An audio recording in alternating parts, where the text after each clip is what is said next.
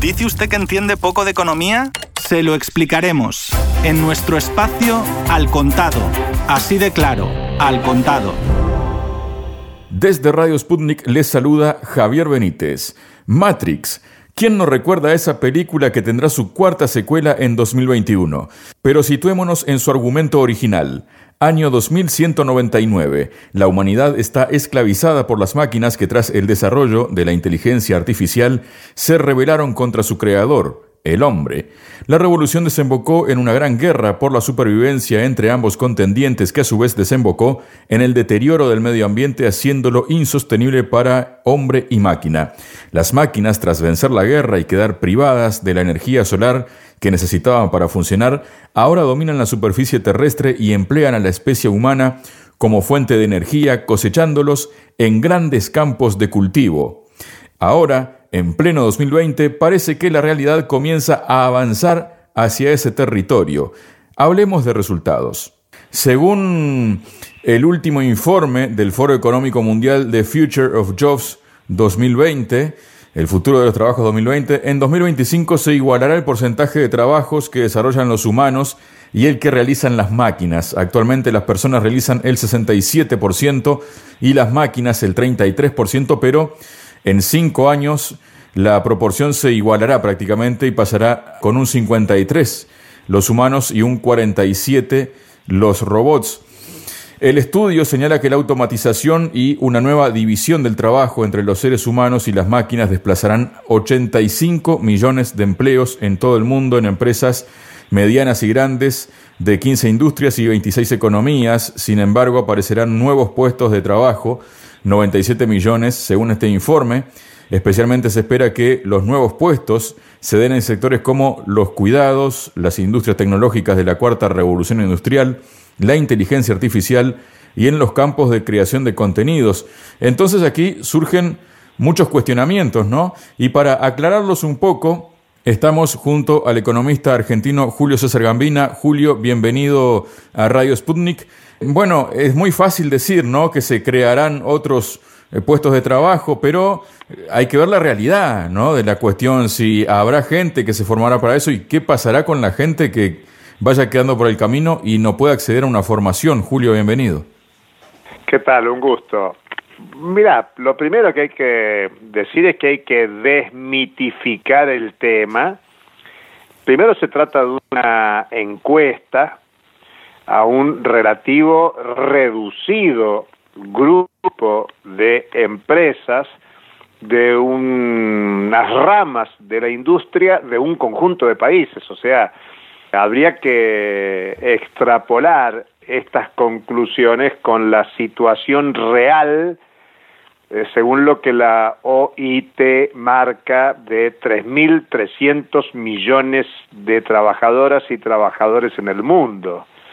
Digamos que esta, esta situación remite a una encuesta de empresas de punta en el desarrollo tecnológico, no tiene que ver con la realidad de la situación de las trabajadoras y los trabajadores en el mundo. Hace mucho que se viene discutiendo esta cuestión del futuro del trabajo, es más, algunos teorizaron ya temprano en los 60, en los 70, en los 80 del siglo pasado sobre el fin del trabajo.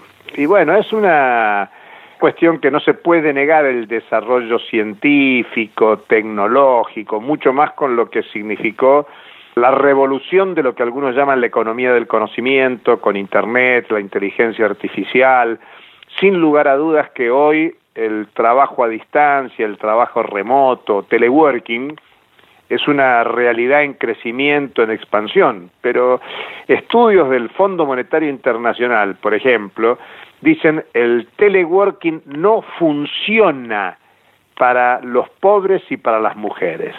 Cuando hablamos de las mujeres estamos hablando de la mitad de la población del mundo. No quiere decir el Fondo Monetario que no sirve para la mitad de la población mundial, pero dice que las mujeres que tienen discriminación económica, laboral, y que son las encargadas, curiosamente, de eso que dicen los 97 millones de nuevos trabajos, dicen en las tareas de cuidados. pero las tareas de cuidado son no pagadas. Es un trabajo de sobreexplotación de las mujeres. Entonces, lo que quiero señalar es que mucho de esto es la fantasía de que todo el mundo vive como viven los sectores de mayores ingresos o de mayor riqueza acumulada. Cuando el fondo dice que el teleworking no funciona para los pobres, es porque los pobres no tienen acceso a electricidad, por lo tanto no tienen acceso a conectividad, no tienen internet, no tienen los dispositivos electrónicos para llevar adelante esa actividad. Y ahora, ¿uno puede pensar acaso que esa población empobrecida del sistema mundial, en crecimiento incluso ahora por la pandemia, va a quedar afuera del proceso de trabajo, de la producción y reproducción de la vida cotidiana? Entonces creo que hay que ser mucho más, más preciso. El informe The Future of the Jobs, el futuro de los trabajos, que presenta el Foro Económico Mundial remite a una parte muy pequeña de la organización de la producción y de la reproducción económica a escala global y no tiene en cuenta las necesidades de mejorar las condiciones de producción y reproducción de la vida cotidiana de la mayoría de las personas en el sistema mundial. Por eso hay que tomarlo a este informe como, bueno, como un trabajo de indagación y un pronóstico para una parte muy restringida de cómo funciona la organización de la economía en el sistema mundial. De ninguna manera puede tomarse en serio como el destino futuro del trabajo entre las personas. Imaginar que el 50% de la producción de valor en el sistema mundial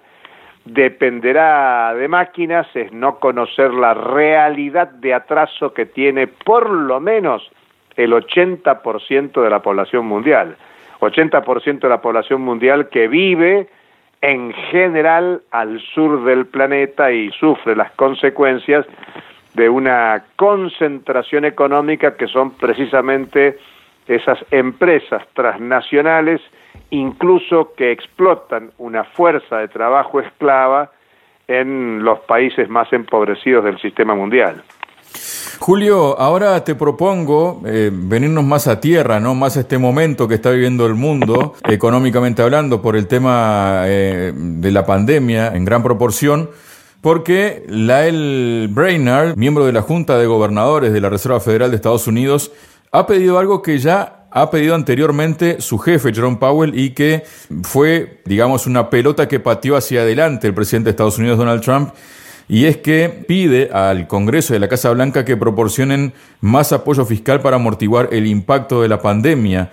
Ha dicho que las desigualdades del impacto de la pandemia podrían frenar la recuperación y por otro lado, cruzando el Atlántico, tenemos en Europa que el dinero aparcado en el Banco Central Europeo superó los 3 trillones de euros por primera vez en la historia a finales de septiembre como consecuencia de la respuesta de la institución monetaria a la crisis del coronavirus, según apunta Ronald Mann, estratega de BOFA Global Research. Tanta quien advierte de que este exceso de liquidez resulta exagerado y de que provocará tensión en el mercado de deuda eh, al cierre del ejercicio, tanta como para colapsarlo porque el dinero parado en la eurozona ha pasado de 1,75 trillones en marzo a más de 3 trillones y refleja que en el actual contexto de tipos en mínimos por mucho tiempo los bancos tienen pocos incentivos para prestar dinero o realizar otras operaciones como las repos. ¿Cómo ves estas dos situaciones, Julio? Creo que son expresión de una crisis profundísima que el COVID-19 lo que ha hecho es agravar, agudizar. Vos decís muy bien, porque es Jeremy Powell, el titular de la Reserva Federal, el que está pidiendo su último discurso publicado en la página de la Reserva Federal del 6 de octubre pasado, está pidiendo que el Congreso autorice la emisión y la flexibilidad fiscal para atender las necesidades del coronavirus. Y Europa está en una situación dramática porque ha vuelto a instalarse una segunda ronda de problemas con el COVID-19 con tremendas consecuencias, primero sanitarias, humanas, sociales, pero obviamente también en el plano económico, donde no alcanza toda la intervención fiscal, monetaria, de deuda que se viene desarrollando en marzo de este año para atender los tremendos déficits productivos, económicos que se están generando en todo el mundo, principalmente en Europa, en Estados Unidos, como potencias del capitalismo desarrollado. Y te digo, se habla poco, pero América Latina está en el epicentro del problema. Desde el punto de vista sanitario, tenés que América Latina representa apenas el 8% de la población mundial, pero el 28% de los contagiados y el 34% de los muertos, con un impacto económico muy fuerte porque tiene mucho menos capacidad para responder que la que tiene Estados Unidos o los países europeos. Y para el caso estadounidense, te agregaría, Javier, que el tema es que estamos a menos de una semana de las elecciones en Estados Unidos y por lo tanto todo está subordinado a esa campaña electoral, una disputa gigantesca de votos, pero que más allá del martes 3 de noviembre, los problemas van a continuar y el capitalismo contemporáneo está desesperado en una carrera por resolver los nuevos problemas que ha generado el COVID. Digo nuevos porque los problemas de fondo vienen de antes.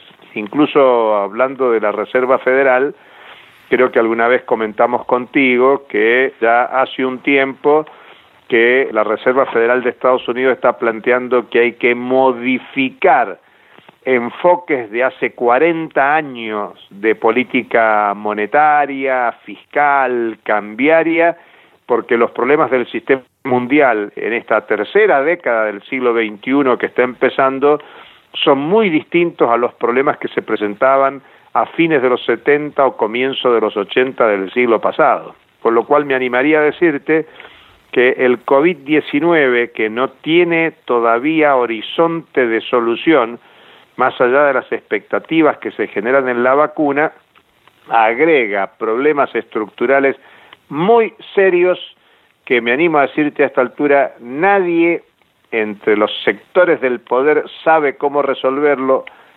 salvo ajustando más las condiciones de los sectores empobrecidos. Por eso te diría que asociándolo con el tema anterior que planteabas, el tema del futuro del trabajo, la respuesta que hoy está planteando el poder económico mundial tiene que ver con nuevos y renovados ajustes, con nuevas reformas reaccionarias de la legislación laboral, a favorecer una lógica de rentabilidad del capital por encima de la reproducción de la vida cotidiana de las personas, agudizado y agravado con un tema que es el envejecimiento de la población, sobre todo en los países capitalistas desarrollados, y que eso supone, curiosamente, un gasto extra para los fiscos de los países capitalistas desarrollados, por lo cual no solo se empuja una reforma laboral reaccionaria, sino también reformas previsionales que quiten derechos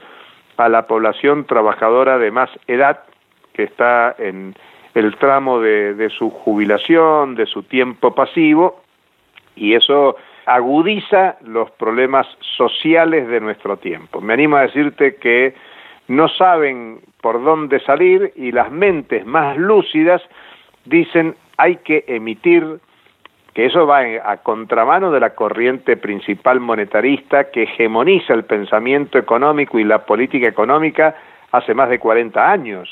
El monetarismo estilo Friedman, que se impuso a fines de los 70 y comienzo de los 80 reniega de la emisión monetaria, de la emisión de deuda. Y si algo está sugiriendo el Banco Central Europeo y la Reserva Federal de Estados Unidos es hay que emitir más moneda y hay que emitir más deuda, hay que pasar este mal momento y ver si lo podemos resolver. Muchas gracias, Julio. Bueno, gustazo grande. Hasta la próxima. Eran los análisis del economista Julio César Gambina. Quien les acompañó, Javier Benítez, les invita para la próxima semana a una nueva edición de Al Contado, lo más humana posible. Hasta entonces.